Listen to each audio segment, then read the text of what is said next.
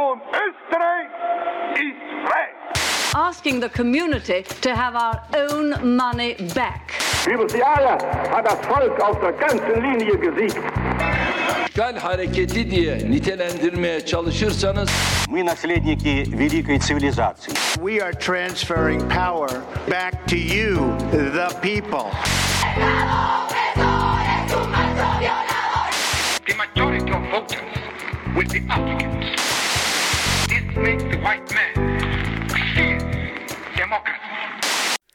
Hallo und herzlich willkommen bei der aktuellen Ausgabe von Demokratie. Es ist jetzt unsere dritte Episode. Neben mir, oder besser gesagt mir gegenüber im Freiradstudio. Danke Freirad fürs zur Verfügung stellen vom Studio. Also mir gegenüber sitzt jetzt die Steffi Jahn. Hallo. Und heute geht's um die Frage, ja, was ist denn Demokratie eigentlich? Warum will denn jeder demokratisch sein und woran erkennt man denn eine gute Demokratie? Wir haben uns gefragt, was, wir reden immer von Demokratie, aber was ist das eigentlich? Gibt es da Definitionen? Gibt es da irgendwelche Kriterien, die man haben muss, dass man sich Demokratie nennen darf? Und wo wir schon dabei sind, wieso wollen wir denn überhaupt alle Demokratien sein? Also selbst wenn man jetzt so an so Staaten denkt wie die Deutsche Demokratische Republik, die ja vieles war, aber nicht unbedingt demokratisch. Wieso wollen die denn unbedingt gern demokratisch sein? Was ist denn da so cool daran? Aber Steffi, sagst du, wenn die sich so nennen, darf man denen das nicht glauben? Ich wäre skeptisch. Ein großes Seufzen von Steffi, wunderbar. Tendenziell, wenn sowas im Namen schon drinnen steht, sollte man das hinterfragen, wenn man es schon so bewerben muss. Ja, dann springen wir doch mal direkt rein. Was, was müssen denn Staaten haben, das was ihnen glauben, dass sie jetzt demokratisch sind? Also rein von der Wortherkunft her, es ist ja quasi die Herrschaft des Volkes. Da ist natürlich immer die Frage, wer oder was ist denn eigentlich das Volk und wie wird man da Teil davon? Volk ist ja gerade im deutschsprachigen Raum ein bisschen ein umstrittener Begriff. Sollte man jetzt sehr, sehr vorsichtig damit agieren. Aber ja, rein von dem her ist es die Herrschaft des Volkes. Ich glaube, das heißt aber noch lange nicht, also oder das sagt mir noch lange nicht, was das genau bedeutet. Wie herrscht denn ein Volk? Ein Volk kann ja schlecht ähm, sich selber beherrschen. Das hat so ein bisschen was von Selbstkasteiung, kommt mir da als erstes in den Sinn. Wenn Ich darüber nachdenke, dass ich mich selber beherrschen soll. Ja, beherrsch dich doch mal. Das klingt so, als dürfte man kollektiv als Volk nicht so viele Süßigkeiten essen, oder? Ja, keine Süßigkeiten und um acht ins Bett. Zähne putzen. Also unter deiner Herrschaft, glaube ich, ist nicht so lustig, Steffi. äh, tatsächlicherweise habe ich mir die formale Definition mal angeschaut und keine Bange, das wird jetzt nicht so trocken, wie es klingt. Tatsächlich, dieser Begriff der Herrschaft, der ist in der formalen Definition auch die ganze Zeit drinnen. Und zwar ähm, gibt es zum einen äh, verschiedene Bereiche von Herrschaft. Und das wäre eben ähm, zum einen die Herrschaftslegitimation und, das, und diese muss beim Volk sein. Also Herrschaft muss vom Volk legitimiert werden. Wir sind jetzt auf ein bisschen einer theoretischeren Ebene, aber ich glaube, das, das haut noch hin. Es lässt sich nämlich wunderbar runterbrechen. Wenn Herrschaft nämlich vom Volk leg legitimiert ist, heißt das nichts anderes als ähm, das Volk eben darf wählen und zwar frei, gleich, direkt und geheim. Das heißt, frei, gleich, direkt und geheim ist, klingt erstmal gut. Das ist so das, was man früher in der Schule immer gelernt hat. Das heißt aber, glaube ich, auch, dass selbst so, was mache ich denn mit so, mit so alten Wahlrechten, wo es zum Beispiel darum ging, wie viel Steuer man zahlt? Ist das dann schon frei, gleich, geheim und direkt? Gut, geheim hat damit jetzt nicht unbedingt was zu tun und direkt, aber ist das frei und gleich? Nein, das ist selbstverständlich nicht gleich. Wie du richtig sagst, es hängt ja davon ab, wie viel Steuern man zahlt. Man ist Bürger zweiter Klasse, wenn man weniger oder keine Steuern zahlt. Also ein typisches Beispiel, was ich immer rausgesucht habe, ist so das Kurienwahlrecht in der Habsburger Monarchie. Ähm, da sind die Personen nach Stand eingeteilt worden und äh, für jeden Stand standen halt unterschiedlich viele Abgeordnete zur Verfügung. Das heißt, eine Stimme galt eben nicht gleich viel wie eine andere Stimme und das verletzt diesen Gleichheitsgrundsatz. Übrigens, die haben auch nicht ähm, geheim gewählt, die haben per, äh, öffentlich per Handzeichen oder per Rausbrüllen gewählt. Mm, ich kenne Länder, da wird das heute noch gemacht. Zumindest bei irgendwelchen Vorwahlgeschichten macht man das ganz gern noch so. Ja, das Land, auf das du anspielst, wählt auch nicht direkt. Stimmt, die USA wählen auch nicht direkt. Willst du mir jetzt damit sagen, die USA sind keine Demokratie? Hm, das will ich da jetzt in dieser Schärfe nicht sagen. Ähm, theoretisch denke ich, könnten die Wahlmänner ja, um das da jetzt geht in den USA, die könnten sich entscheiden, anders zu wählen, mhm. als sie beauftragt wurden. Das ist aber, denke ich, sehr, sehr lange nicht mehr passiert, wenn es denn überhaupt passiert ist. Das müsste ich tatsächlich auch recherchieren. Aber wir werden ja in einer der nächsten oder gar in der nächsten Folge sowieso nochmal uns um Wahl und Wahlsysteme und äh, Wahlmöglichkeiten äh, kümmern und uns da nochmal ein bisschen anschauen, wie das überhaupt funktioniert, diese Repräsentation. Deshalb würde ich jetzt an der Stelle tatsächlich einmal schauen, was braucht es denn noch für eine Demokratie außer Wahlen? Genau, da gibt es ja noch weitere Kriterien, die wie gesagt alle mit Herrschaft zu tun haben. Das zweite ist dann der Herrschaftszugang. Das klingt jetzt fast gleich wie das, was wir gerade gehabt haben. Unterschied ist aber, Herrschaftszugang heißt, wie wird man denn der Personengruppe zugehörig, die sich da jetzt wählen, was, wählen lassen kann? Äh, wie wird man denn Politiker? Das heißt, ähm, ein System ist demokratisch, wenn auch die Auswahl der Parteien, wenn auch das Parteienbild äh, demokratisch ist, wenn jeder eine, eine, Partei gründen kann, wenn sich jeder zur Wahl aufstellen lassen kann, natürlich innerhalb von bestimmten Kriterien. Ein System ist aber nicht demokratisch, wenn die Wahlen frei, gleich, geheim und tralala sind, aber es nur die drei Parteien, unter Anführungszeichen Parteien gibt, die die Partei zulässt oder die das Herrschende, die der Herrscher zulässt. Da wären wir dann wieder bei der DDR, bei der es, in der es halt doch nur die eine Partei zur Wahl gab und halt sonst nichts. Da ist halt auch logisch, dass man recht hohe Wahlergebnisse hat, wenn man nur eine hat. Genau. Ähm, dann das Herrschaftsmonopol, wieder der schöne Begriff Herrschaft. Das heißt, dass es nur die Institutionen gibt, die auch demokratisch legitimiert sind und nur diese Institutionen haben auch die Macht.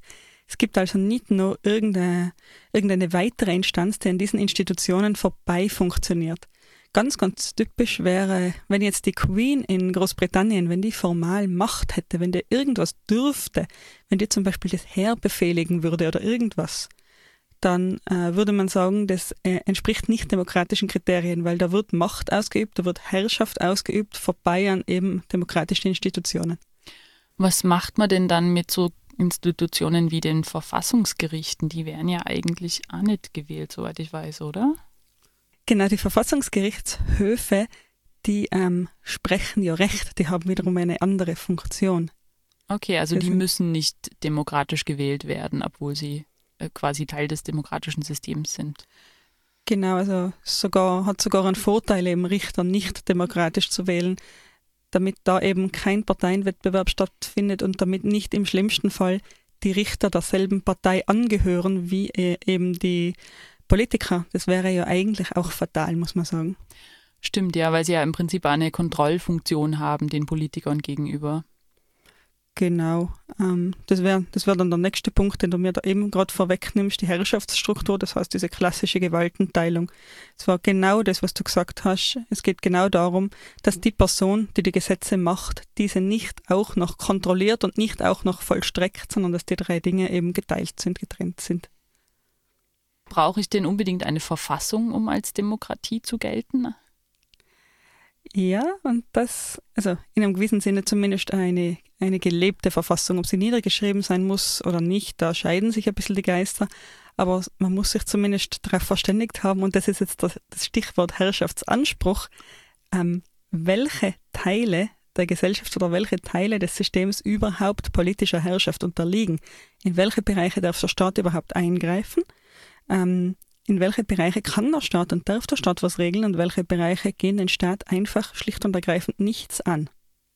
Und das soll dann die Verfassung regeln. Unter anderem, also die Verfassung regelt natürlich noch viel mehr, aber prinzipiell auch dieses, genau.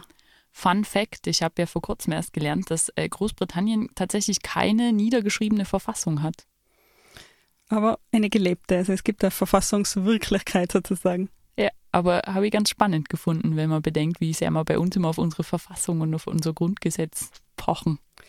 Ja, es ist ja auch was Schönes, wenn man sich einmal einigt und niederschreibt, was denn so die unantastbaren Werte in unserer Gesellschaft sind, was die Werte sind, für denen wir nicht möchten, dass sie von Wahl zu Wahl irgendwie verändert und adaptiert werden.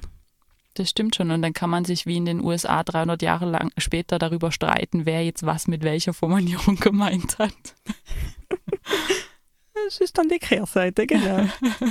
Gut, dass unsere Verfassungen noch nicht so alt sind. Da gibt es noch nicht so viel Anlass zum Streiten, was man gemeint haben könnte. Da braucht es noch keine Literaturwissenschaftler für die Interpretation. Literaturwissenschaftler interpretieren die amerikanische Verfassung. Nö, aber vielleicht würde es helfen. Also grundlegendes Sprachverständnis mal vorausgesetzt sozusagen. Genau. Einen letzten Punkt habe ich noch. Wirklich der letzte. Ich weiß, jetzt habe ich ganz viel äh, Wörter gesagt, die mit Herrschaft beginnen. Und das letzte davon ist Herrschaftsweise. Und da geht es grundsätzlich um die rechtsstaatlichen Prinzipien. Das müssen wir, glaube ich, auch gar nicht so viel näher ausführen. Da haben wir das letzte Mal auch schon drüber geredet, dass das Recht halt eben frei und gleich ist, für jeden gilt, jeder Rechtszugang hat, das Recht auch ähm, einigermaßen äh, berechenbar wiederholbar ist, also nicht für dich gilt was anderes für, wie für mich, weil der Richter gerade schlechte Laune hat. Genau. Mhm. Da stecken ja auch auf eine gewisse Art und Weise die ganzen sogenannten Grundrechte und demokratischen Freiheiten drinnen, oder? Sowas wie Meinungsfreiheit, Pressefreiheit und so weiter. Dass die Polizei nicht einfach so bei mir in der Wohnung vorbeischauen kann, wie es ihr beliebt, sondern dass es dafür einfach gewisse Regeln gibt. Genau, das wäre das wär die Sache mit dem Herrschaftsanspruch.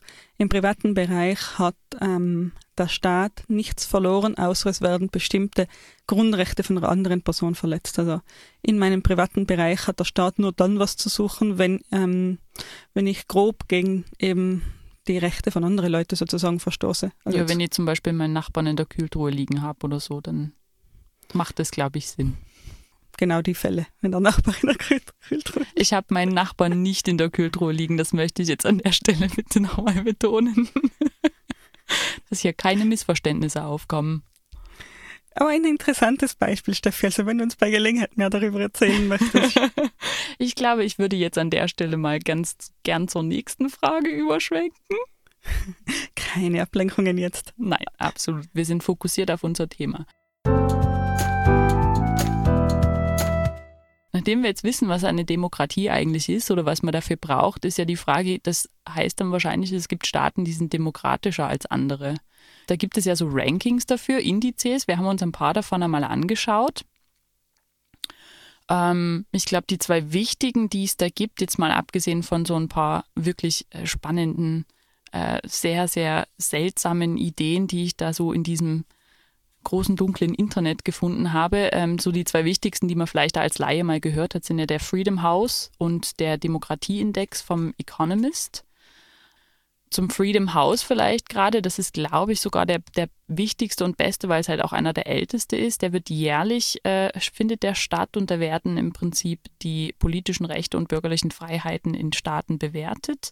Da gibt es dann eine Bewertung von 1 bis 7 die wird tatsächlich auch von Experten gemacht. Also das ist dann, die haben nicht so einen klassischen Fragenkatalog, wo sie ähm, quasi einfach ja, ja, check, check, check und dann gibt es halt 100 Punkte am Ende des Dings und jedes Land hat seine Punkte, sondern werden wirklich ähm, Experten zu den Ländern befragt, die ähm, machen ähm, quasi eine Bewertung des Ganzen und am Ende kommt dann ein Ranking heraus. Und tatsächlich Ganz oben stehen dort die skandinavischen Staaten Finnland, Norwegen und Schweden, gefolgt von Kanada und den Niederlanden. Wie schaut das denn beim Demokratieindex aus? Ich wollte gerade sagen, so ganz der allerbeste, da müssen wir uns noch ein bisschen drüber unterhalten. Da bin ich dezent anderer Meinung. Aber weil du gefragt hast, ähm, im Demokratieindex die Top 5 sind in dieser Reihenfolge Norwegen, Island, Schweden, Neuseeland und Finnland. Äh, man sieht, das gibt also Überschneidungen, aber es ist nicht komplett deckungsgleich. Wie bewertet denn der Demokratieindex? Der Demokratieindex ist aus meiner Sicht tatsächlich der bessere Index und wie gesagt, da kann sich jetzt jeder selber sein Bild machen. Und zwar ist meiner Meinung nach der Demokratieindex der bessere Index, weil er stärker operationalisiert ist.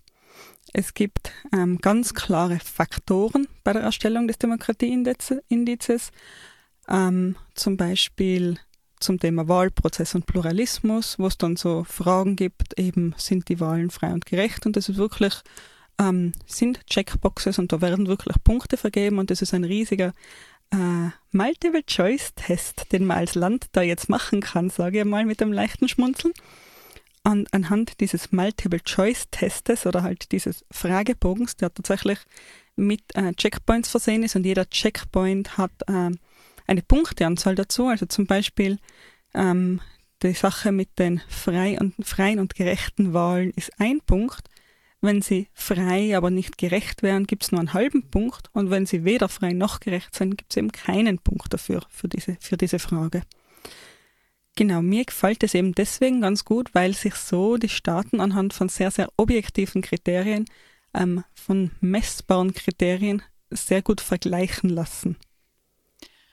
Also das kann ich voll und ganz nachvollziehen, wobei natürlich das Problem, was ich mit solchen Ja-Nein-Fragen oder mit solchen Bewerten Sie mal Fragen auf einer, keine Ahnung, Ja-Nein vielleicht, äh, das ist halt immer schwierig, weil, glaube ich, nicht jede Situation vergleichbar ist. Das, der, das, der Freedom House Index ist halt ein bisschen, ähm, sage ich mal, individueller, dadurch, dass wirklich Experten das bewerten, aber natürlich ist das wieder dann für die Vergleichbarkeit schwieriger.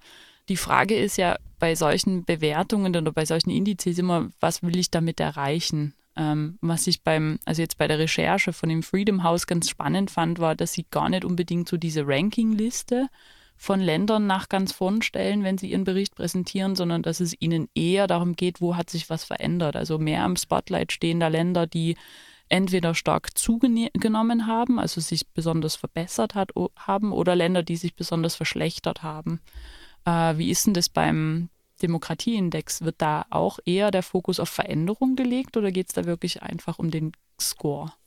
Ja, auch beim Demokratieindex geht es darum, wie die Länder ähm, performen, also wie sich Demokratien verändern und welche Länder ähm, demokratischer und welche weniger demokratisch werden.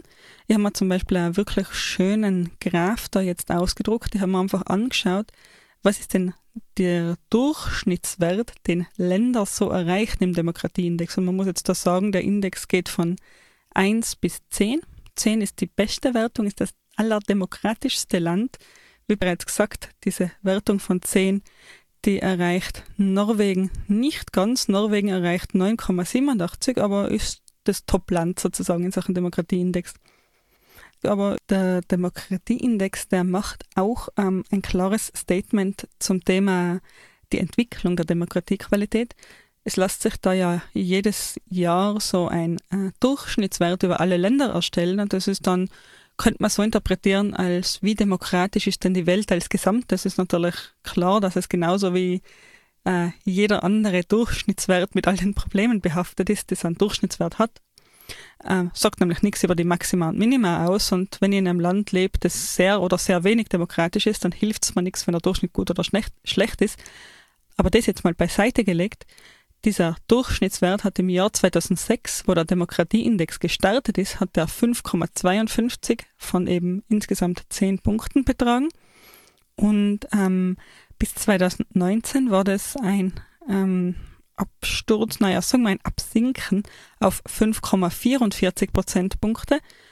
Heißt also, wir haben da ein Zehntel an Demokratiequalität verloren weltweit. Das sieht äh, Freedom House im Übrigen relativ ähnlich, wobei ich das, also sie überschreiben ihren, äh, äh ihren, ihren äh, Bericht von 2019 zum Thema Freedom in the World durchaus mit den Worten Democracy in Retreat, also die Demokratie zieht sich zurück. Allerdings, wenn man sich wirklich die Zahlen anschaut, Freedom House unterteilt ja im Prinzip Länder in die Kategorien Free, Not Free und Partially Free, also frei, nicht frei und halt irgendwas dazwischen, so halb frei. Ähm, und wenn man sich da die Zahlen anschaut, gerade auch wirklich dann über 30 Jahre zum Beispiel, dann ist jetzt in den letzten, ich sag mal, also in 30 Jahren ist es auf jeden Fall nach oben gegangen, weil eben gerade nach äh, den, der, der Fried, den friedlichen Revolutionen und der Auflösung des Eisernen Vorhangs da viel passiert ist und viel dazugekommen ist. Und danach ist es so ein kleines Auf und Ab, aber eigentlich relativ stabil. Also die Schwankungen, von denen Sie reden und auch diesen Rückzug, den die Demokratie vermeintlich nimmt, der ist jetzt momentan noch relativ gering. Man weiß natürlich nicht, in welche Richtung das Ganze geht. Ich glaube, dass sie da ein bisschen versuchen zu warnen, dass es nicht weitergeht, aber es ist jetzt noch nicht so, dass wir in Panik verfallen sollten. Ja, genau so lassen sich die Zahlen vom Democracy Index natürlich auch interpretieren, weil eben ein, ein Zehntelpunkt, so wie ich vorher gesagt habe, ist nicht die Welt, aber es ist jetzt auch kein besonders gutes Zeichen. Jetzt habe ich aber eine Quizfrage für dich, für dich zu den Indizes. Von wem würdest du dich lieber bewerten lassen? Von einem Index, der staatlich finanziert wird, von einem bestimmten Land, sage dann von welchem, oder von einem Index, der aus der Wirtschaft äh, finanziert wird und in einem anderen Land residiert? Naja, ich gehe mal davon aus, dass, äh, also zum einen muss ich sagen, wenn es staatlich finanziert ist, kommt es natürlich immer darauf an, durch welchen Staat. Das ist da eine ganz, ganz wichtige Frage. Ein Index, der wirtschaftlich finanziert wird, den halte ich ein bisschen für schwierig, weil die Wirtschaft natürlich andere, ähm, sage ich mal, Interessen jetzt unbedingt hat als eine Nichtregierungsorganisation, die auf bürgerliche, freiheitliche Rechte tippt. Ähm, hm. Nachdem ich weiß, von wem der Demo Demokratieindex finanziert wird, würde ich jetzt mal auf Freedom House tippen. Ich weiß nicht. Also um es aufzulösen, Freedom House ist ein Verein, der in die USA sitzt. Der Index, den sie herausgeben, heißt tatsächlich Freedom in the World. Das haben wir jetzt ein bisschen unscharf verwendet, aber ist kein Drama, weil das verwenden so viele Menschen unscharf. Ähm, und das Ziel des Vereins ist die Demokratieförderung. Habe ich gesagt, dass der Verein in den USA sitzt? Und ja. habe ich erwähnt, dass die US-Regierung ihn mitfinanziert? Das ist spannend, wenn man bedenkt, dass in dem, in dem äh, Bericht von 2019 tatsächlich auch ein sehr, sehr großer Abschnitt darüber drinnen ist, was in den US wie die Demokratie in den USA unter Beschuss steht. Mit einem großen, wunderschönen Bild von Donald Trump vor der Air Force One. Also ich gehe davon aus, dass äh, sie ihm nicht unbedingt äh, positiv gegenüberstehen. Eventuell wurde dann nicht ausreichend finanziert vom Herrn Trump entweder das oder es ist Donald Trump ziemlich egal, was da drin steht. Er liest ja nicht gern, wie man hört. Aber er kann lesen, sagst du? Wie man hört. ähm, Weg vom Trump-Bashing, das wollen wir jetzt auch eigentlich nicht betreiben. Ähm, um es halt auch nochmal explizit zu sagen, der Democracy Index wird von der Zeitschrift The Economist herausgegeben und die Zeitschrift sitzt in London. Und wirtschaftsfinanziert, ja, natürlich. Es ist eine private Zeitschrift, das ist jetzt nichts mit irgendeinem staatlichen Hintergrund. Aber Wirtschaftsfinanziertheit muss aus meiner Sicht nicht unbedingt ein Nachteil sein, weil es ja für ähm, Unternehmen durchaus von großem Interesse ist, ob sie mit einem demokratischen Staat äh, oder innerhalb eines demokratischen Staates Geschäfte machen oder halt eben nicht. Ähm, kann ich mich also darauf verlassen, dass in diesem Staat, in dem ich jetzt bin, Rechtssicherheit herrscht? Kann ich mich darauf verlassen, dass die Bürger bestimmte Bürgerrechte haben oder muss ich mich darauf einstellen, von einem despotischen Staat enteignet zu werden, wenn ich meinen Firmensitz jetzt dahin verlege? Und damit wären wir eigentlich ja auch schon bei unserer dritten Frage des Tages, nämlich wieso wollen wir denn überhaupt immer alle demokratisch sein? Was haben wir denn davon? Wieso ist denn das so cool, zu den demokratischen Staaten oder zu den freien Staaten, wenn wir von Freedom House reden, äh, zu gehören? Ist das irgendwie, kriegt man da Bantel, fettiges oder coole Sonnenbrille und kann dann damit angeben? Ich glaube, Staaten sind ziemliche Poser, was das betrifft.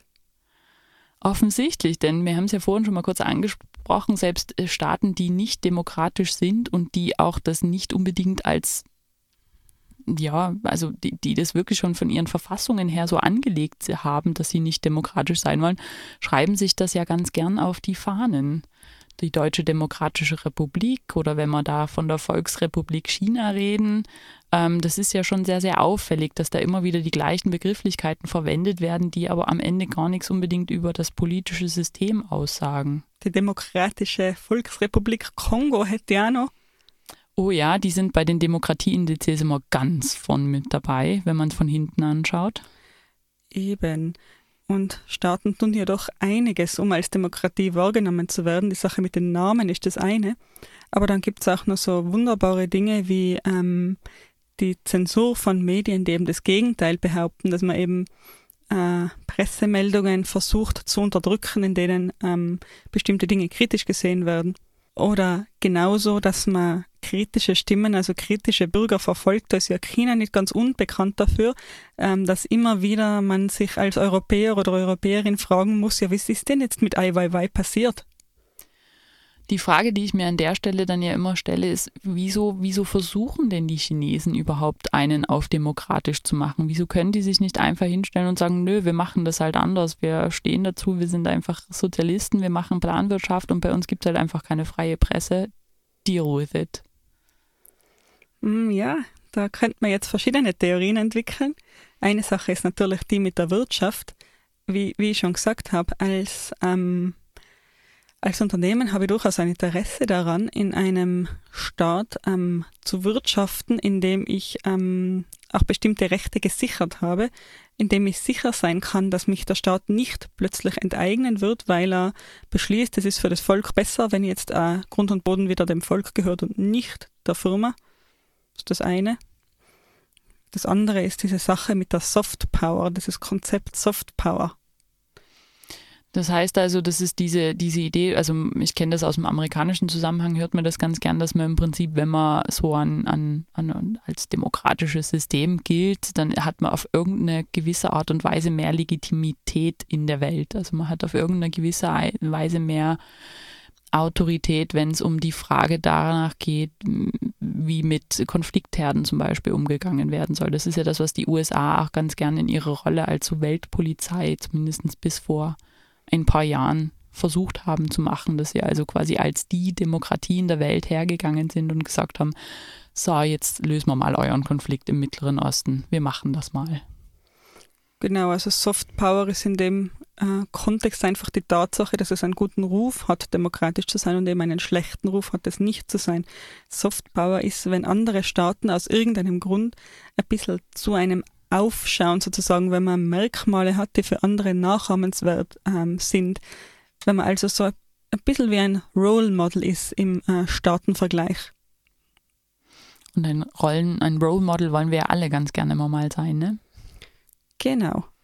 Und eben in diesem Sinne bekommt man dann ja auch seinen Willen eher als Staat, wenn man über Softpower verfügt, weil man darf da jetzt keinen Fehler machen. Auch Softpower ist Macht. Das ist jetzt nicht Macht im Sinne von Waffen und im Sinne von äh, Armeen und Geld und so weiter, sondern es ist ideologische Macht.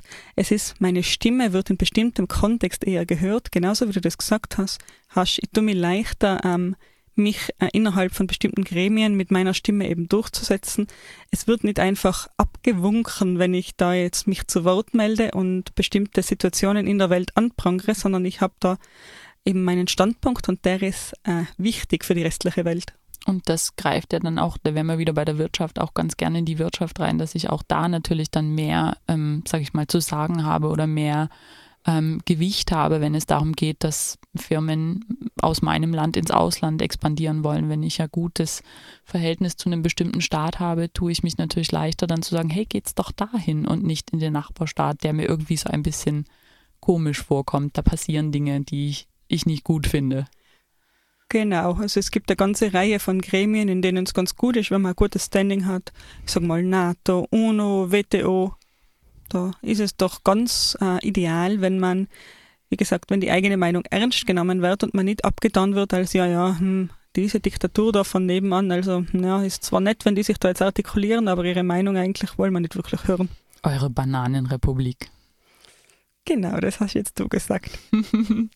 Aber das ist ja im Prinzip dann auch das, wo ähm, Populismus ganz stark reingerätscht, sage ich mal, nämlich in dem Moment, wo man ähm, Demokratie ähm, eben genau als das, ja, ein Populist würde wahrscheinlich sagen, entlarvt als ein, ein, ein, ein Handelsplatz von Standing, ein Handelsplatz von, von Image auf eine gewisse Art und Weise auch.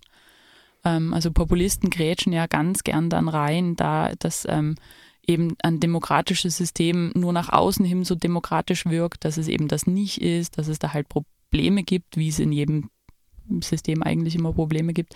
Und ähm, Populisten stellen sich ja dann ganz gern hin als diejenigen, die das Ganze enttarnen und die dann sagen, naja, aber Moment, das ist doch gar nicht so toll alles. Wieso wollt ihr das? Also so die klassische Aussage von Populisten, ähm, sie machen irgendwas Kontroverses, werden dafür kritisiert und dann kommt die Replik, warum darf ich das nicht tun oder sagen? Wir haben ja da offensichtlich keine Meinungsfreiheit, ihr Gutmenschen. Das ist ja das alte Problem mit der Meinungsfreiheit. Das, was der eine als Meinungsfreiheit äh, versteht, versteht der andere als Volksverhetzung. Also ich glaube, dass wir da in, in zumindest in Deutschland und in Österreich, ich weiß jetzt nicht, wie es in den anderen europäischen Ländern ist, aber dass wir ja da schon eine relativ strikte Trennung auch haben zwischen dem, was man unter der Meinungsfreiheit sagen darf und dem, wo es dann einfach zu weit geht. Also wenn ich das vergleiche mit den USA, wo es vollkommen in Ordnung ist, äh, eine Nazi-Kundgebung äh, abzuhalten, wo die Leute in SS-Uniformen auftreten und äh, wirklich mitten auf der Veranstaltung Heil Hitler schreien und das ist völlig okay, ähm, dann finde ich das als jemand, der eben in einem Land wie Deutschland erzogen wurde und aufgewachsen ist, doch sehr, sehr, sehr, sehr schwierig. Und ähm, verstehe auch ehrlich gesagt nicht, was das mit Meinungsfreiheit zu tun hat. Ja, das ist das eine, dass wir uns doch als Gesellschaft entschieden haben, dass demokratiefeindliche Stimmen nicht unbedingt das gleiche Gewicht haben müssen wie demokratiefreundliche Stimmen. Also wenn man dezidiert ein Interesse daran hat, den Staat, so wie er jetzt existiert, eigentlich abzuschaffen, dann muss sich der Staat als solches auch schützen. Aber das tatsächlich ist sogar eine eigene Folge. Also da haben wir da so eine, ich denke in Episode 10 oder 11 oder sowas, wenn wir da nochmal drauf zurückkommen.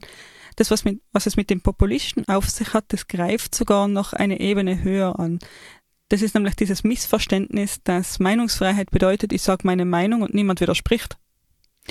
Das ist, das ist allerdings wahr. Das ist der Punkt, der sehr, sehr gern da an der Stelle vergessen wird. Meinungsfreiheit heißt zwar, ich darf meinen Senf zu allem dazugeben, ich muss aber auch damit rechnen, dass mir jemand widerspricht und sagt, na Momente mal, so funktioniert das aber nicht. Und ich finde auch, dass so ein, so ein Diskurs und ein wirklich Diskutieren von Meinungen, das gehört ja auch zur Demokratie. Das ist ja auf eine gewisse Art und Weise die Kultur oder das, das, der Kern der Demokratie, dass ich eben nicht nur einfach meine Meinung hinaus posaune und dann äh, sage friss oder stirb, sondern dass diese Meinungen normalerweise diskutiert gehören.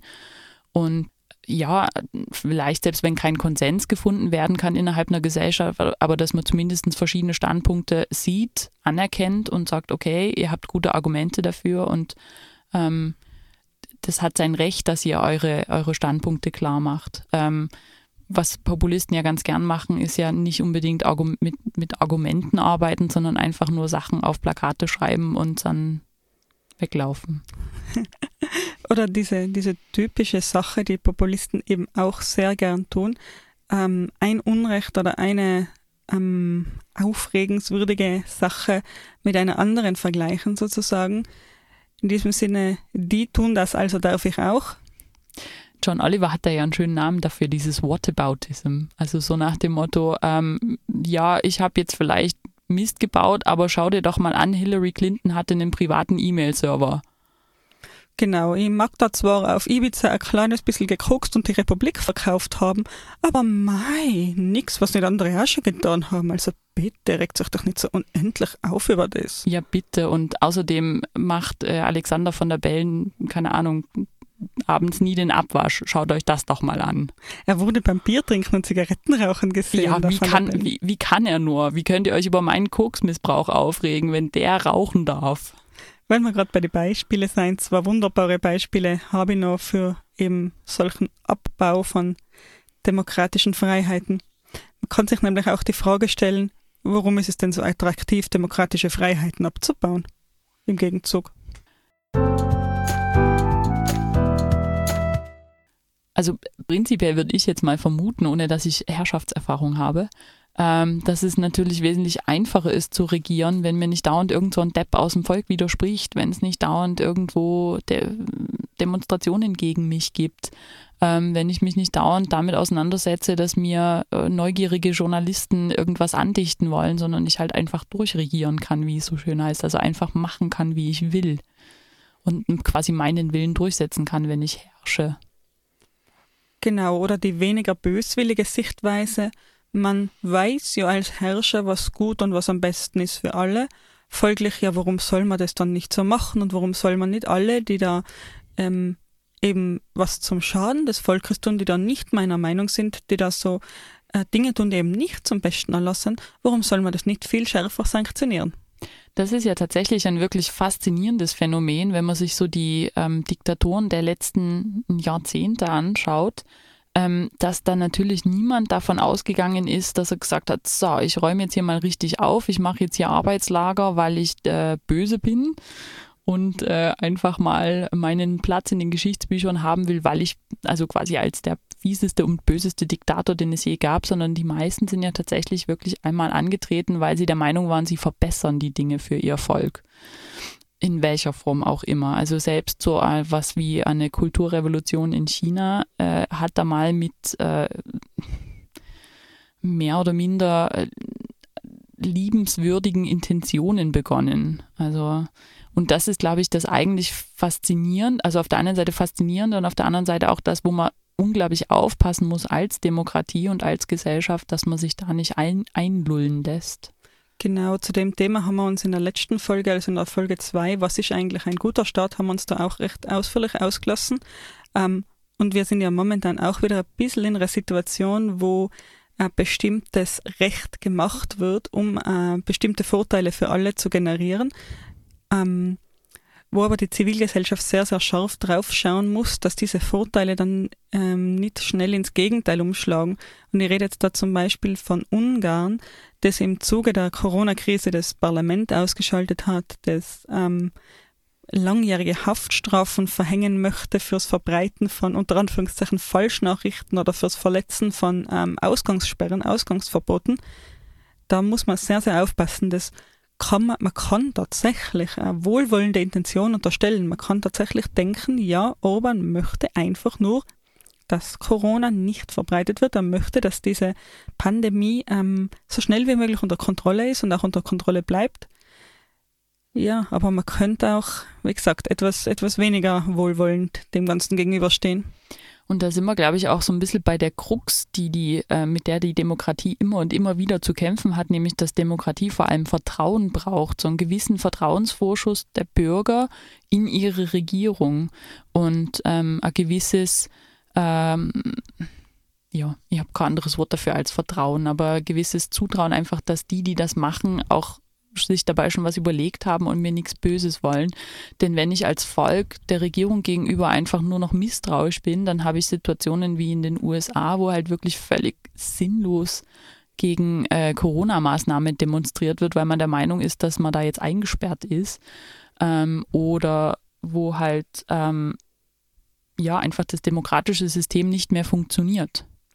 Vertrauen ist gut, Kontrolle ist besser, würde ich jetzt replizieren natürlich, äh, Vertrauen ist tatsächlich gut und ist eine Grundlage, damit überhaupt Staatlichkeit funktionieren kann.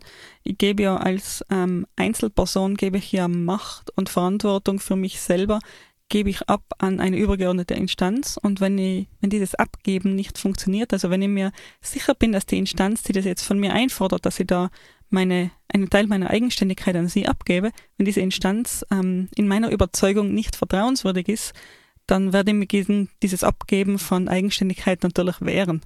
Ich glaube, das ist ein Vertrauen, was sich der Politiker oder die Instanz, die Partei, wer auch immer, unglaublich erarbeiten muss in einer gut funktionierenden Demokratie. Ähm, gleichzeitig ist es aber auch was, wo die schon angesprochenen Populisten natürlich wahnsinnig gut reingrätschen können. Eben genau durch dieses, naja, ich bin vielleicht korrupt, aber schau dir doch mal den anderen an, der macht es doch auch nicht besser. Und da muss man, glaube ich, wirklich als Gesellschafter aufpassen, dass man sich nicht hm, quasi da so einfangen lässt von solchen Rattenfängern. Also ja, Kontrolle ist gut, äh, Vertrauen ist gut, Kontrolle ist besser. Prinzipiell bin ich da schon bei dir, aber andererseits ein gewisses Vertrauen muss ich einfach haben, wenn ich in einem repräsentativen System lebe, einfach weil ich es halt nicht selber machen kann. Genau, also da stimme ich schon zu. Also Vertrauen ist essentiell. Wenn das Vertrauen in der Demokratie geschädigt ist oder nachhaltig geschädigt ist, dann wird Regieren zunehmend schwierig, dann werden alle Maßnahmen, die man so tätigen kann, auch zunehmend schwierig. Und dann wird es auch unangenehmer, in dem Staat zu leben, mehr oder weniger. Was ich aber sagen wollte, ist, ähm, Vertrauen ist halt eben nur eine Seite der Medaille. Die andere Seite ist, dass ähm, auch die Handlungen der Regierenden einfach kontrolliert werden müssen. In Ungarn zum Beispiel wäre es ganz, ganz, ganz wichtig, wenn es jetzt einen Mechanismus gibt, einen Automatismus, der jetzt auch prüft, ja, wann schalten wir denn das Parlament wieder ein, wann nehmen wir denn diese Maßnahmen retour und das nicht einfach nach gut Dünken von Orban passieren kann, sondern dass es da weitere eben Kontrollinstanzen gibt.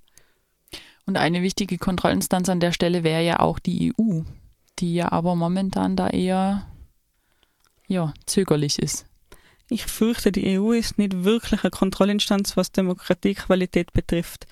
Das kann sie sein bei Staaten, die Mitgliedskandidaten sind, aber wenn ein Staat schon mal Mitglied ist, dann ist er vollwertiges Mitglied, dann fürchte ich einem vollwertigen Mitglied Dinge vorzuschreiben, ist deutlich schwieriger, als das gegenüber einem Beitrittskandidaten zu tun, weil der Beitrittskandidat hat Interesse, das auch zu befolgen. Der will ja was von der EU. Während wir zum Beispiel ganz hart gesagt kaum eine Möglichkeit haben oder die Möglichkeit, einen Staat aus der EU zu werfen, erstmal schaffen müssen. Und Sanktionen, die wir verhängen oder auch nicht verhängen, ja, das ist so, eine Sache. Sanktionen können wirken, müssen sie aber nicht. Man muss sie halt da durchsetzen können. Ich glaube, das ist momentan das Grundproblem der EU, dass sie es halt einfach nicht die Möglichkeit haben, wirklich das gut durchzusetzen, weil sie halt, ja, eine Institution mit viel Image, aber wenig, ähm, oder mit viel Softpower, aber wenig Hardpower ist. Genau, das könnte man tatsächlich gut so zusammenfassen. Und da beißt sich dann die Katze ein bisschen in den Schwanz. Aber natürlich ist Ungarn ja auch nicht das einzige Land, das einzige demokratische Land, das da momentan gegen diverseste demokratische Freiheiten verstößt. Und mir scheint, das Ganze kommt immer so in Wellen. Die letzte große Welle vor Corona war die Sache mit der Terrorismusbekämpfung. Da haben einige Staaten zweifelhafte Maßnahmen gesetzt, um äh, potenzielle Terroristen im Land zu identifizieren, zu finden, auszusortieren. Äh, Israel zum Beispiel hat ein Handy-Tracking, das ohne Anonymisierung funktioniert unter dem Deckmantel der Terrorbekämpfung. Also der israelische Geheimdienst darf äh, unter deinem Klarnamen wissen, wo du steckst, zu welcher Zeit oder beziehungsweise wo dein Handy steckt. Das ist sehr beruhigend, wenn man darüber nachdenkt, mal nach Israel zu fahren. Gut, dass wir momentan eh nirgendwo hinkommen. Aber eine ähnliche Diskussion haben wir ja hier im Prinzip auch gehabt, als es um diese Corona-Tracking-App ging. Äh, was machen wir mit den Daten und wer bekommt diese Daten und wer schaut, dass die auch entsprechend geschützt werden und dann nicht jeder darauf zugreifen kann? Genau, das ist exakt diese Diskussion. Also zum einen hat der Staat ja potenziell doch was Wohl, Wohlmeinendes im Hinterkopf, dass man sagt, wir möchten ähm, die Pandemie Corona kontrollieren und eindämmen können und wir möchten auch dir als einzelner, einzelner Bürger solltest du mit jemandem erkrankten Kontakt gehabt haben, diese Information geben können, sodass du frühestmöglich eben selber ähm, dich in Quarantäne begeben kannst, deine ähm, nahen Angehörigen dadurch schützen kannst oder wie auch immer. Aber andererseits schießen wir da vielleicht etwas mit den Kanonen auf Spatzen. Man merkt schon, glaube ich, äh, dass das, was wir als demokratisch verstehen oder das, was wir als demokratisch empfinden und was dann schon zu weit geht, das ist offensichtlich sehr, sehr individuell und sehr, sehr subjektiv. Und ähm, von daher sind dann natürlich auch die Bewertungen, die Demokratieindizes teilweise doch äh, ein bisschen unterschiedlich, weil es halt einfach wirklich eine, ganz individuelle Entscheidung darüber ist, wie viel bin ich gewillt abzugeben, was empfinde ich noch als demokratisch und an welcher Stelle ähm, habe ich einfach das Gefühl, dass der Staat mir Vorschriften macht, die er nicht machen soll. Genau, oder um von staatlicher Seite zu sprechen, bleibt ja dann auch noch die Frage, wie unfair ist es denn, wenn alle undemokratisch schreien, obwohl ich doch eigentlich nur das Beste will für meine Bürger und Bürgerinnen? ja, in diesem Sinne denke ich, dass wir für heute schon eigentlich alles gesagt haben, was wir zu dem Thema ähm, Demokratie, was ist das eigentlich, warum will jeder demokratisch sein und wie misst man Demokratiequalität, ähm, was wir zu diesen Themen also sagen wollten. Vielleicht magst du noch mal ganz einen, ganz einen schnellen Überblick geben, Steffi? Im Prinzip sind wir relativ schnell bei dem Gedanken angekommen, dass es zwar schon sowas wie eine formale Beschreibung oder formale Definition von Demokratie gibt, dass es aber letztlich, glaube ich, in der Welt mittlerweile viel wichtiger geworden ist, dass Demokratie einfach eine, eine Konstruktion ist, also eine, eine Selbstzuschreibung, ich will Demokratie sein und auch eine Fremdzuschreibung im Sinne von, ich will, dass die anderen mich als demokratisch sehen. Das heißt, ich muss bestimmte Kriterien erfüllen. Ich muss mich zum Beispiel um demokratische Freiheiten kümmern. Ich muss äh, sowas wie eine Gewaltenteilung haben. Ich sollte schauen, dass ich ein vernünftiges Wahlsystem habe.